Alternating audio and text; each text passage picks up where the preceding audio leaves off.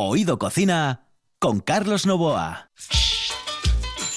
Hola, ¿qué tal? Después del puente, del puentón. Señoras y señores, sí, en Gijón dirían el puentón. Y en Oviedo, por ejemplo, dirían el puentín. Ya saben ustedes lo del escorialín y la escalerona.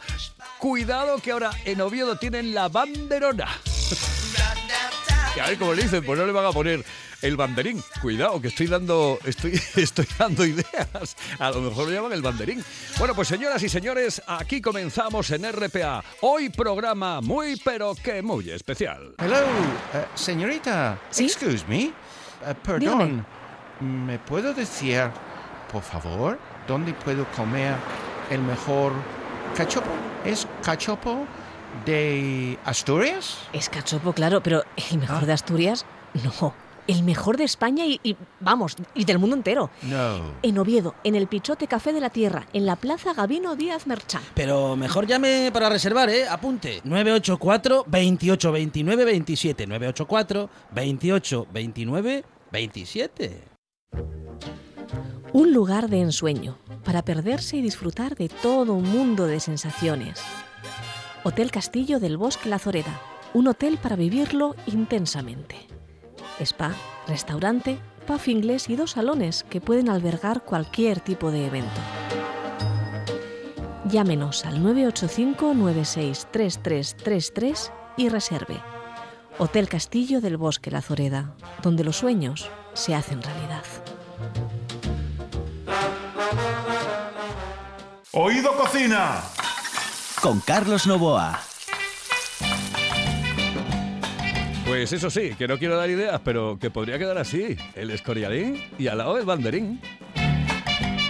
Pues nos vamos directamente con la Sidrería del Norte y una entrevista muy especial con Yanni Howard y con Carlos Cuervo. Carlos Cuervo sabe mucho, mucho, mucho de queso.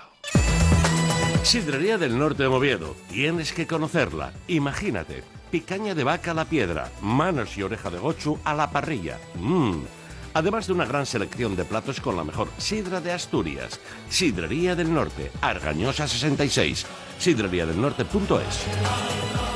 Eh, saludos em, desde la Sidrería del Norte. Estamos hoy con eh, Hobart, que es el eh, que regenta esta sidrería en la calle de la Argañosa en Oviedo. Eh, bueno, por la publicidad saben ustedes que es un tipo que realiza unas comidas realmente excepcionales. En carnes, en pescados, absolutamente todo. Tapas, lo tiene absolutamente todo. Y Yanni está hoy conmigo, pero con un invitado. Yanni, muy buenas. Hola, buenos días, Carlos. Eh, Tienes un invitado hoy especial, un invitado que, mm, que tiene un sabor especial. Buenos días eh, a todo el mundo y sí, hoy tenemos aquí a Carlos Cuervo de Cabrales. De los quesos de Cabrales. Carlos Cuervo pasa por ser, primero, un maestro casero, pero segundo, y quizá más importante, un colega, porque, porque él está en Onda Peñes, que es una, una emisora hermana nuestra. Em, Carlos, muy buenas. Buenos días, buenos días. Tocayo, Carlos, buenos días. De Carlos Cuervo. Eh, sí, sí, sí. Em, vamos a ver, eh, ¿tú, te vas a Cabrales por, por amor? Pues sí, efectivamente, voy por amor, porque yo soy de Cantás en realidad. Y bueno, conozco a la que hoy es mi mujer hace 35, casi 40, no, 40 años casi ya. Y entonces empiezo a, a ir a Cabrales porque ya sabes que antes era distinto y esto de cortejar era muy distinto antes. Y entonces, bueno, sus tíos eran productores en Casa Rita de Cabrales, eran productores del queso Cabrales, lo hacían en la Sierra del Cuera, a 1500 metros más o menos, y ahí teníamos y tenemos las cabañas y las cuevas. Entonces ahí teníamos el ganado por el verano, vaca, cabra y oveja, y hacíamos un excelente queso muy conocido en la zona. No se hacían grandes producciones porque de aquello era distinto, era más artesano, en plan de que, bueno, pues las, las casas que hacían queso pues eran muy familiares, ¿no? Y entonces, bueno, pues todo este queso eh, yo me empecé a meter en este mundo por ayudar, porque había que ayudar. Luego me casé, luego ya iba a la cueva, hacíamos el queso, empecé, el, mi tío, que voy a decir mi tío, eh, los adopté como tíos, claro. Eh, mis tíos, bueno, pues me enseñaron a, calar los quesos, a ir madurándolos, a, ver un poco todo este proceso en la cueva y ahí me gustó afinar, según ellos tenía buen tacto para el afine y hoy, mm, bueno, pues Ellos han muerto todos, ya no están. Heredé un poco toda esa historia del queso cabrales y ahora tengo mi propio queso, Carlos Cuervo, que hago maridajes, eh, hago eventos, en fin, voy con mi queso, eh, bueno, pues por toda Europa y gracias también a la colaboración que tengo con la revista Spending, que me da la oportunidad, me brinda la oportunidad en los eventos que hace Spending por toda Europa, pues de estar con los mejores cocineros, aprendiendo cada día. Y bueno, pues todo esto luego lo plasmas. Eh, lo que es en, bueno pues cuando viene la gente a verte prueba tu queso le dices cómo se hace eh, estás tan seguro de tu queso de tu producto porque lo haces tú. Y luego pues como hago poca producción tengo clientes muy fieles tengo clientes que siempre eh, bueno pues eh, mi queso lo defienden a capa de espada.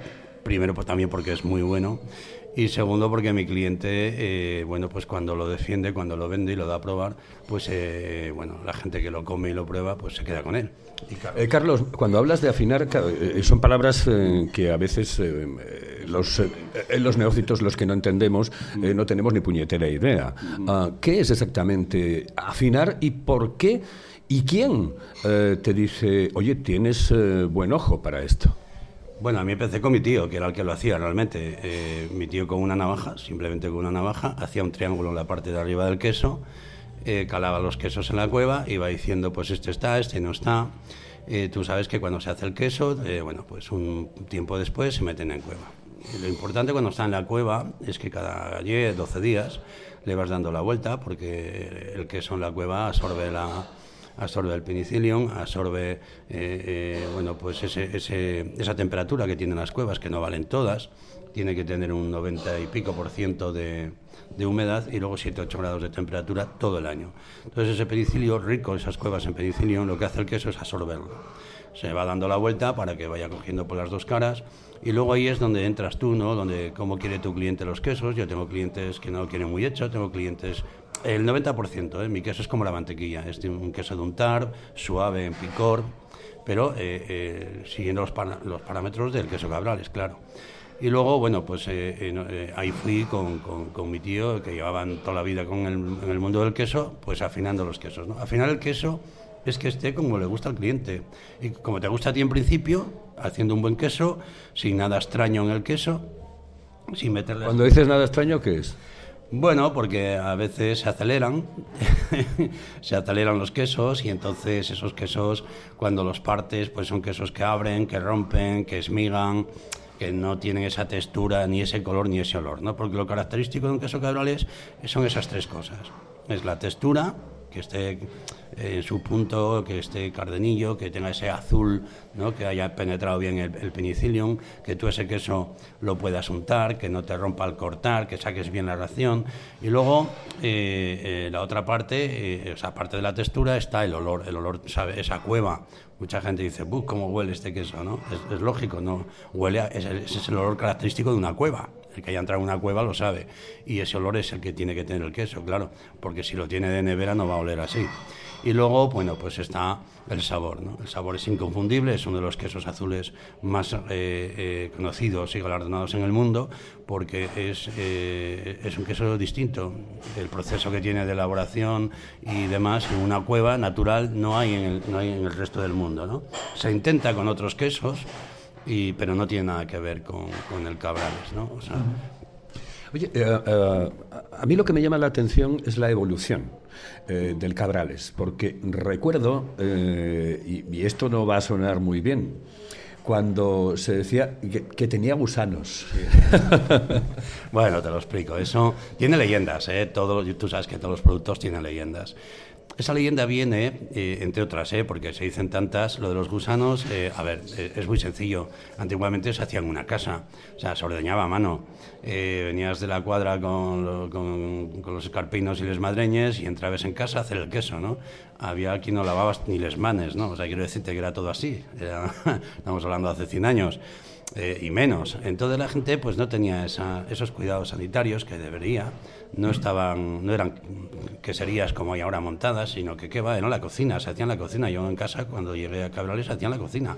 O sea, se venía a ordeñar y se hacían las mezclas, la leche, se hacía hasta la, hacíamos hasta la manteca, etcétera, etcétera. Entonces, bueno, pues la, la gente cuando efectivamente ve eh, ¿cómo se hacía artesanalmente? Pues lo que, lo que sucede es que eh, si tú lo haces artesanalmente y te viene, lo pon- ac- acabas el queso, lo pones en una tabla, te viene la mosca, te lo pica, pues ese queso, ¿qué pasa? Que cuando pasa un tiempo, esa larva empieza a nacer, a crecer y di- diciendo vulgarmente, o sea, por decirlo vulgarmente, es la cagada de la mosca, la que hace que esa larva luego sea el gusano. A ver, eh, ese queso hay que tirarlo. Todo alimento que tenga gusanos hay que tirarlo. ¿Qué pasa? Que en aquella época también había hambre y era muy sencillo. Tenía gusanos, pero se quitaban rápido, ¿eh? Cogías el queso, lo ponías por la noche al sereno y se iban todos. O lo rociabas con coñac o con whisky o con ron o con lo que sea y salían todos, ¿no? Y queso se seguía comiendo. Pero eh, cualquier alimento que tiene un gusano está malo. Y se produce por la cagada de la mosca, simplemente. O sea que esa es la historia. También se comentaba de que se metía, de que se metía también entre estiércol y demás. Bueno, esas son cosas cuando la guerra civil, para que no te lo quitase ni un bando ni otro, lo poco que tenías, lo metían, escondían y tal, ¿no? Pero bueno, no, no, son historias que no, no tienen sentido con el queso cabrales de hoy.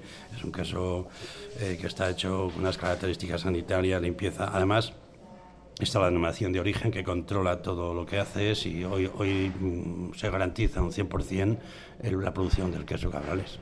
Eh, tu casa, es decir, tu, tu- tu marca, eh, la de Carlos Cuervo, eh, tiene una producción limitada a, a una gente muy concreta. Bueno, yo dirijo mi queso un poco a la hostelería, ¿no? Trabajo con la hostelería porque, a ver, la restauración, la gente que es donde va a comer, ¿no? Como en casa de nuestro anfitrión que tenemos hoy aquí, que tiene mi queso, y, y aprovecho que vengan a comerlo y que, se y que, y que lo prueben, pero eh, yo hago una producción muy limitada porque eh, yo estoy haciendo queso en casa de otro. ¿eh? Mis tíos ya al fallecer, al no estar y tal, bueno, pues yo ahora hago queso en casa de otra persona. Entonces, eh, sí es verdad que yo todos mm, sigo mi queso desde que se hace hasta que va al cliente y hago poco queso para mí porque tengo unos clientes eh, limitados en cuanto a la restauración. Trabajo bastante, como te decía antes, porque viajo mucho con esta revista, entonces tengo un tipo de cliente el lunes voy a Valladolid y bueno, pues llevo queso a Víctor Martín, a dos, eh, a dos o tres restaurantes más, Casa María, etcétera. Y luego tengo dos tiendas gourmet muy especiales en Valladolid. Y, y bueno, pues si, hay, si tengo cinco quesos eh, o seis en Valladolid, tampoco me vuelvo loco en llevar más porque tampoco tengo más, ¿no? Porque claro, el martes estoy en Valladolid, pero es que el miércoles eh, me voy a Logroño y ya llevo otros 5 o 6. El jueves estoy en Alicante y luego el viernes estoy en Zaragoza. Con lo cual quiero decirte que además de hacer mis maridajes por toda Europa con esta revista y por toda España, luego aprovecho para venderles queso, claro. Este es el sentido de, de mi negocio y de mi queso.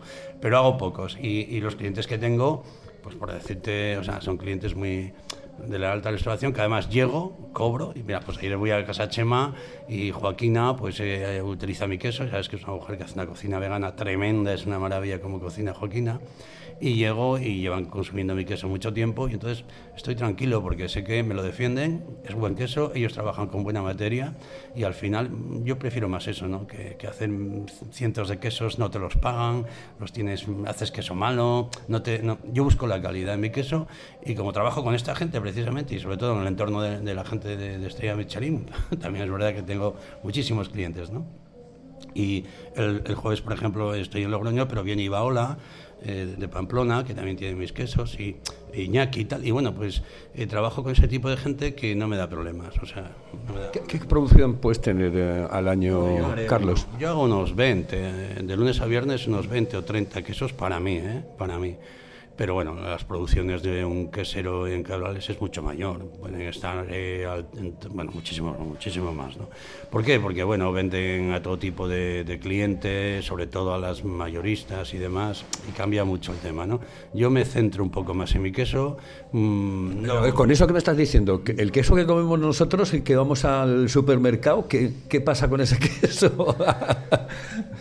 Bueno, eh, si uno dice la verdad ya sabes que te llueven, te llueven palos, ¿no?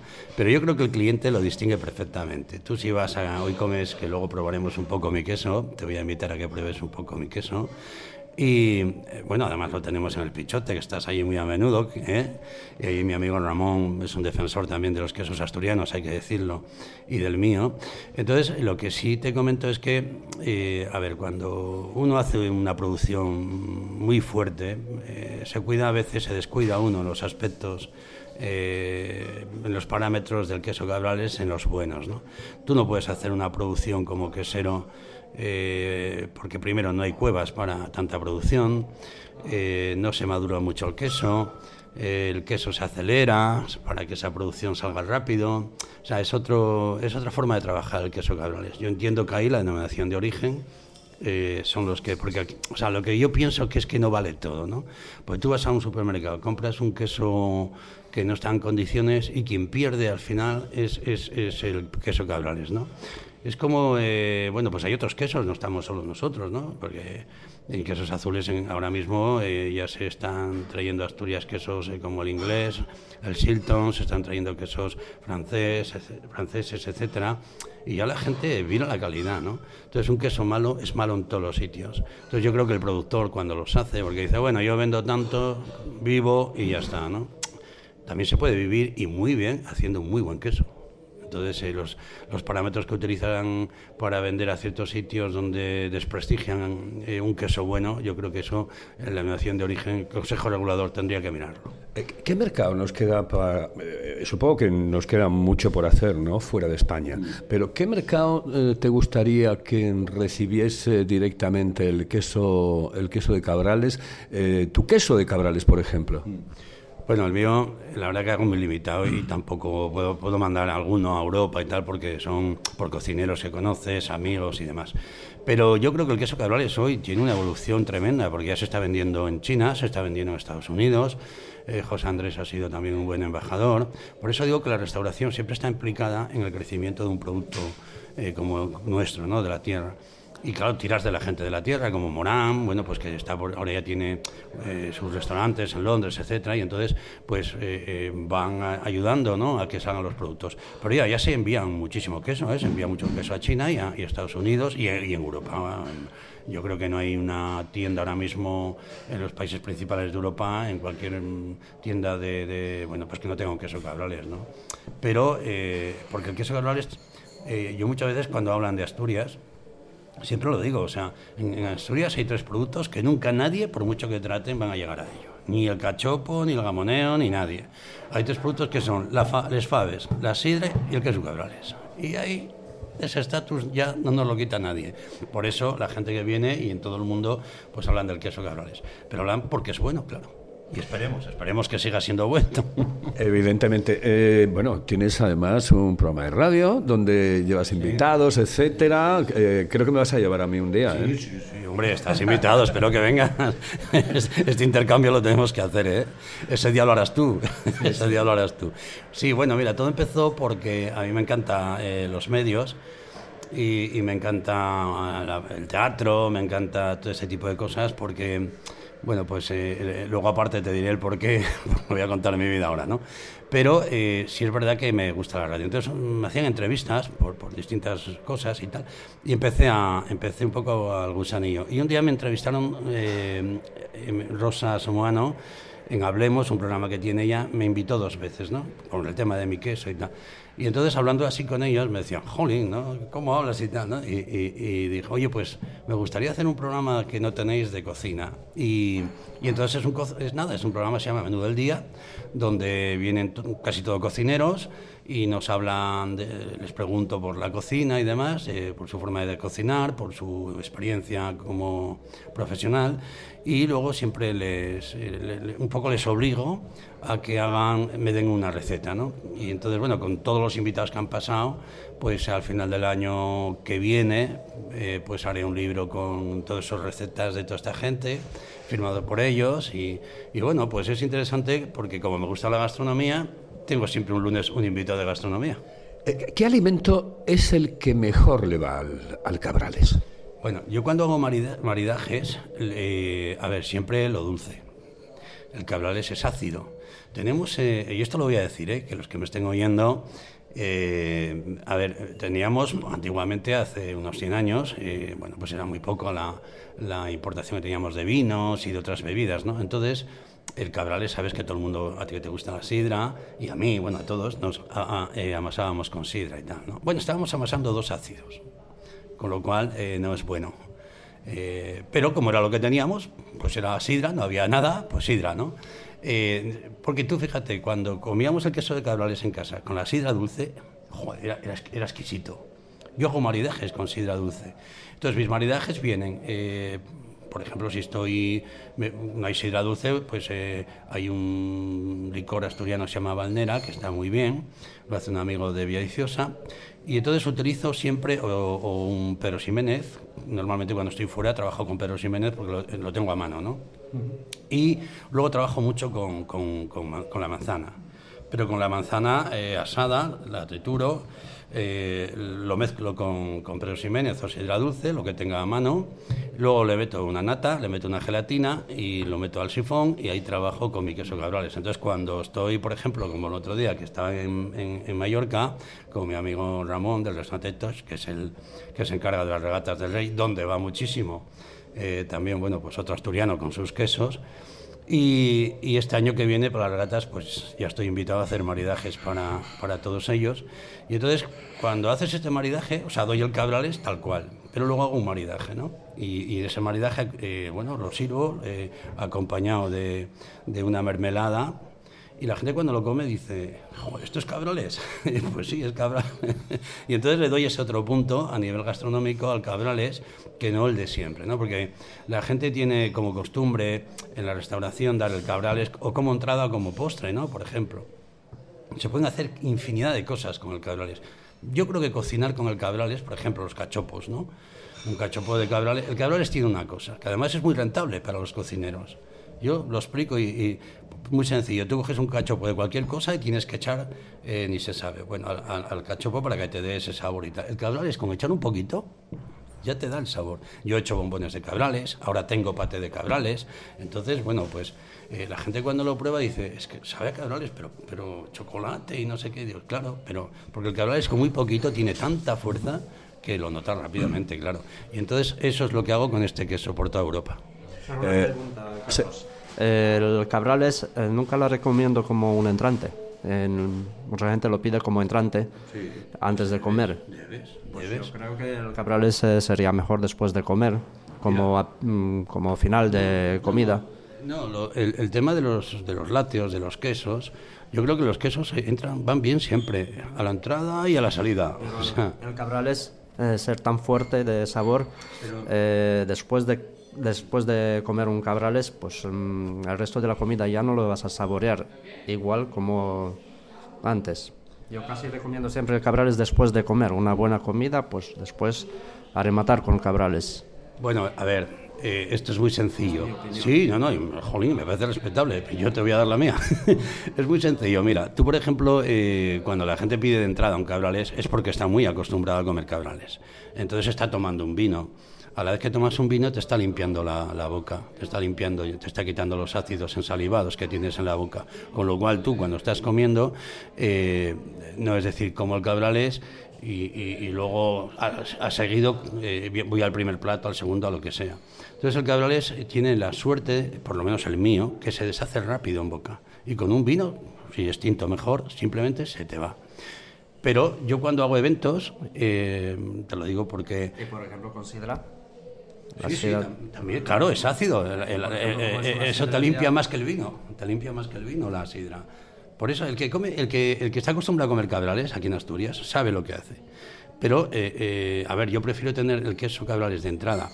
Te digo por qué, porque si me gusta el cabrales lo prefiero de entrada, lo saboreo más. ¿eh? Porque comida tras comida tras comida eh, te llena y no, y, no- y no lo aprovechas, ¿no? Entonces, yo, si me gusta el cabrales, lo hago de entrada. De postre, pues me hago con un arroz con leche, un flango, lo que sea. Esos son postres. O un queso. Pero los quesos, normalmente en Europa y en todos los sitios, son entrada, no son de postres. ¿Por qué? Porque quieres aprovechar el sabor de un manchego, de cualquier queso, ¿no? Esa es una de las. Mira, eh, es que no, es que estoy aprendiendo mucho en ese. Porque yo tengo esa idea eh, de que um, hay cosas que. Eh, tradicionalmente estamos utilizando como postre, como es el queso, por ejemplo, y a mí me da la sensación de que, de que se podría tomar tranquilamente al principio, porque eh, em, yo ya la explicación que das de la limpieza salivar, etcétera, etcétera, bueno, eso es otra historia, pero ya son cosas que, que- sabes tú porque estás metido en esto. Mira, yo, yo, por ejemplo, cuando hago un evento con mi queso, claro, luego eh, el otro día, por ejemplo, Víctor Martín hizo un hizo bueno pues un catering tremendo, ¿no? Y, y- y yo estaba estaba cinco Jotas y, y estaba yo que somos siempre eh, siempre vamos con las revistas Pentin, ¿no? Por toda Europa y, yo estaba con mi queso y tenía uvas ahí. O sea, yo compro uva, eh, esta uva de moscatel, que ahora es la época y tal, y tenía un montón de uvas allí, lavaditas y tal, ¿no? Ya todas mm, quitado el la rama y demás. Entonces la gente me decía, ¿para qué es la uva? Y cuando comían, digo, ahora como un par de uvas. Y comía un par de uvas y le limpiaba totalmente la boca, la refrescaba la boca y digo, ahora ya le puedes dar un beso a la mujer o al novio. Quiero decirte que eh, la uva limpia perfectamente la, con el cabrales, ¿no? Entonces yo siempre pongo en mis maridajes uva.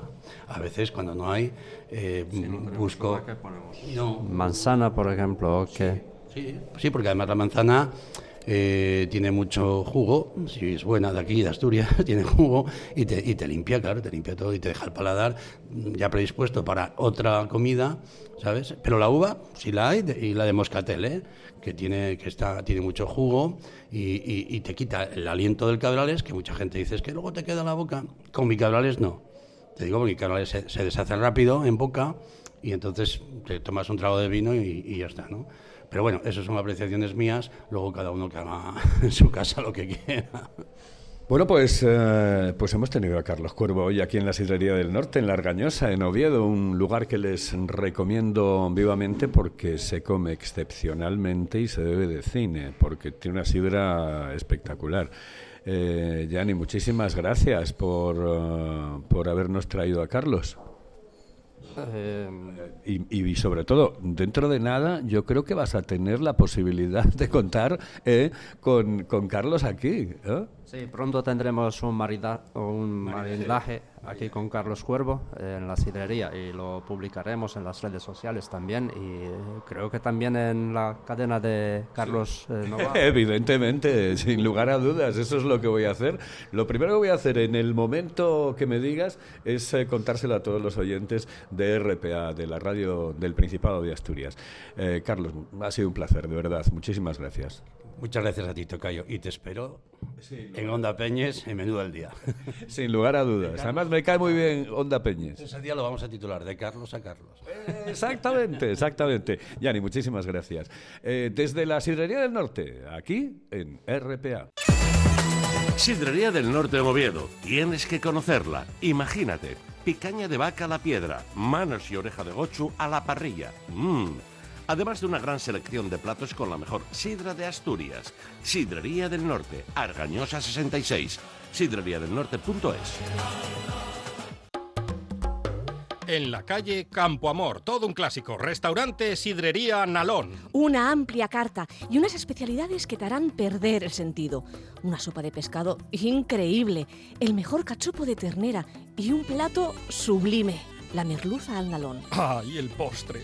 ¡Los postres! mmm, para chuparse los dedos. Restaurante Sidrería Nalón. Nuestro teléfono es el 985 21 20 16. El Nalón. Todo un clásico en la hostelería obetense.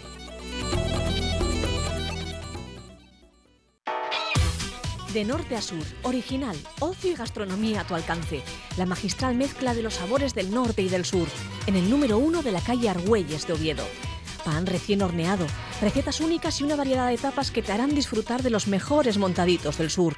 Una tosta, un pincho del norte o una tapa de buen jamón cortado a cuchillo. Profesionalidad y distinción en la hostelería en el número uno de la calle Argüelles de Oviedo.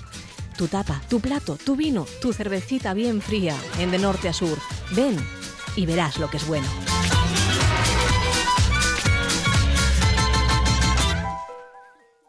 Oído Cocina con Carlos Novoa. El gato que está triste y azul, es que me la pidieron. Y dije yo, ¿cómo me voy a negar yo a poner esta canción que sean 30 segundos, 40 segundos? En el control estuvo Juan Saiz, aquí al micrófono Carlos Novoa. Volvemos mañana y mañana nos vamos al Pichote, ¿eh? A comer un buen cachopo. jugando a la guerra noche y día, saltando una verja, verte a ti y así en tus ojos algo nuevo descubrir. Las rosas decían que eras mía y un gato me hacía compañía.